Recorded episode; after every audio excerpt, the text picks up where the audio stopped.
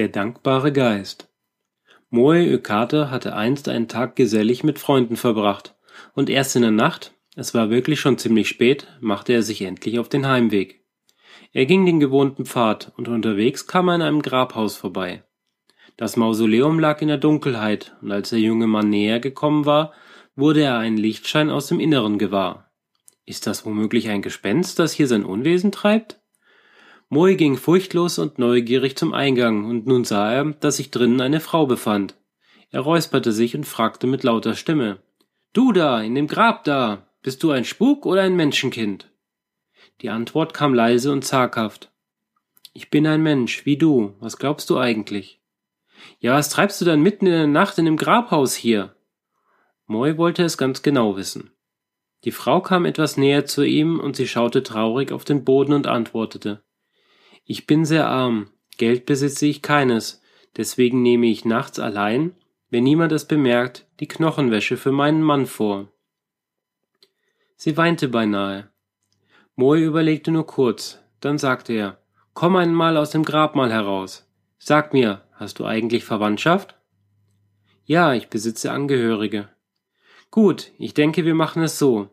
Ich werde dir das notwendige Geld für die Knochenwäschenfeier geben Schließe das Grab nun ab und morgen, wenn es Tag geworden ist, lädst du deine Angehörigen ein und hältst mit ihnen zusammen die Knochenwäsche, so wie es sich gehört. Moi reichte der Frau einige Münzen, und die so Beschenkte konnte am folgenden Tag die Feier für ihren Mann abhalten. Und von diesem Zeitpunkt an erlebte Moi Yukata etwas Ungewöhnliches. Immer wenn er nachts in dieser Gegend unterwegs war, lief eine kleine Strecke vor ihm ein Mann her, den er nicht kannte und den er noch nie gesehen hatte. Das ging viele Male so fort. Moe fing an, sich zuerst darüber zu wundern, dann zu ärgern. Der Mitläufer passte ihm nicht und eines Nachts endlich sagte er laut, Du Bursche da vorne, warte gefälligst. Warum bewachst du mich so merkwürdig? Willst du dich eigentlich über mich lustig machen? Der Mensch, der vor ihm hergeglitten war, hielt sogleich an, und Moll polterte weiter. Warum rennst du immer, wenn ich mich hier zeige, vor mir her? Da antwortete der Gefragte mit zarter Stimme, und die Worte verwehten fast im Wind. Herr, du musst wissen, ich bin ein Schemen aus der Welt der Toten, und ich schulde dir Dank. Du warst sehr gut zu mir, und deshalb möchte ich in der Nacht, immer wenn du hier durchkommst, dich vor Gespenstern schützen. Moi fragte erstaunt, wieso schuldest du mir Dank? Ach Herr, du warst es doch, der meiner Frau Geld gegeben hat. Damit konnte sie endlich für mich die übliche Knochenwäsche ausrichten, und jetzt brauchen wir uns vor niemandem mehr zu schämen. Deswegen bin ich dir so dankbar. Moe verstand nun, was das Wesen aus der Welt der Verstorbenen so anrührte, und er sagte freundlich Du meinst es gut, ich glaube aber, dass es niemanden und nichts gibt, was mir Schaden zufügen will. Du brauchst dich nicht weiter zu bemühen, ich komme allein ganz gut zurecht. Schlafe friedlich weiter in deinem Grab. Aber es kann schon sein, dass ich deine Hilfe einmal benötige. Dann komme ich hierher und bitte dich um deinen Beistand. Nun jedoch lege dich zur Ruhe. Das Wesen aus der anderen Welt nickte zustimmend. Es wurde allmählich durchsichtig und verwehte schließlich gänzlich. Bald stand Moe allein in der Nacht, und vom nächsten an zeigte sich der Geist nicht mehr. Der Vater von Moi war um diese Zeit ein königlicher Beamter, der für das Dorf Oku, das im Bezirk von Kunigami lag, zuständig war. Eines Tages war in einer Sitzung der Regierung beschlossen worden, dass der Tribut, den das Dorf zu entrichten hatte, nun fällig sei, und diese Nachricht sei von Shuri, der Schlossstadt, bis zum nächsten Morgen um acht Uhr nach Oku auszurichten. Der Vater wusste nicht, wie das zu bewerkstelligen sein sollte, die Entfernung war zu groß. Er saß ratlos daheim und sagte vor sich hin Es ist zu spät, es ist ja schon Abend. Wie soll man den Befehl den Leuten in Oku jetzt noch zukommen lassen? Es ist ein unsinniger Befehl. Der Beamte zerbrach sich den Kopf und saß recht unglücklich an seinem Schreibtisch. Der Sohn kam ins Zimmer, sah den gedrückten Alten und fragte Vater, du siehst ziemlich unzufrieden aus. Ist was passiert? Quäle mich jetzt nicht mit dummen Fragen, du kannst mir doch nicht helfen. Aber Vater, ich bin dein Kind und ich möchte dir herzlich gerne behilflich sein. Sag mir nur, was dich so bedrückt.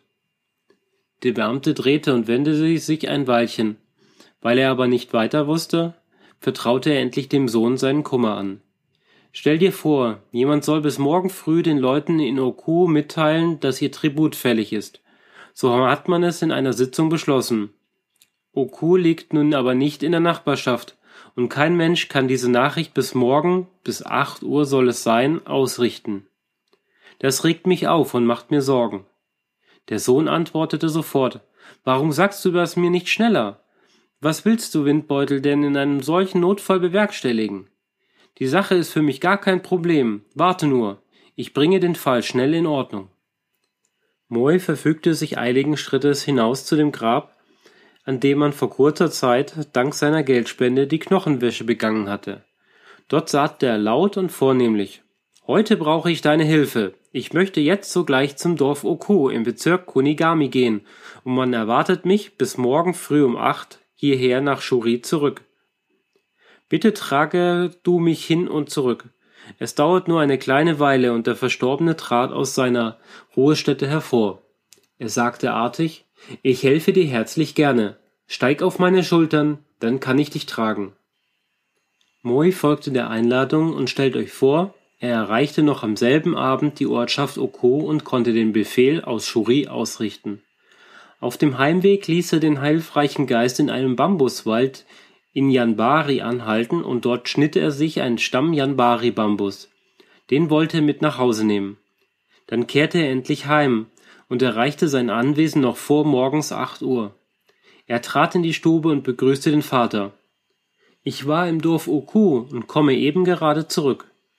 Der Beamte seufzte niedergeschlagen. So schnell kann kein Mensch dorthin und auch wieder heimkehren.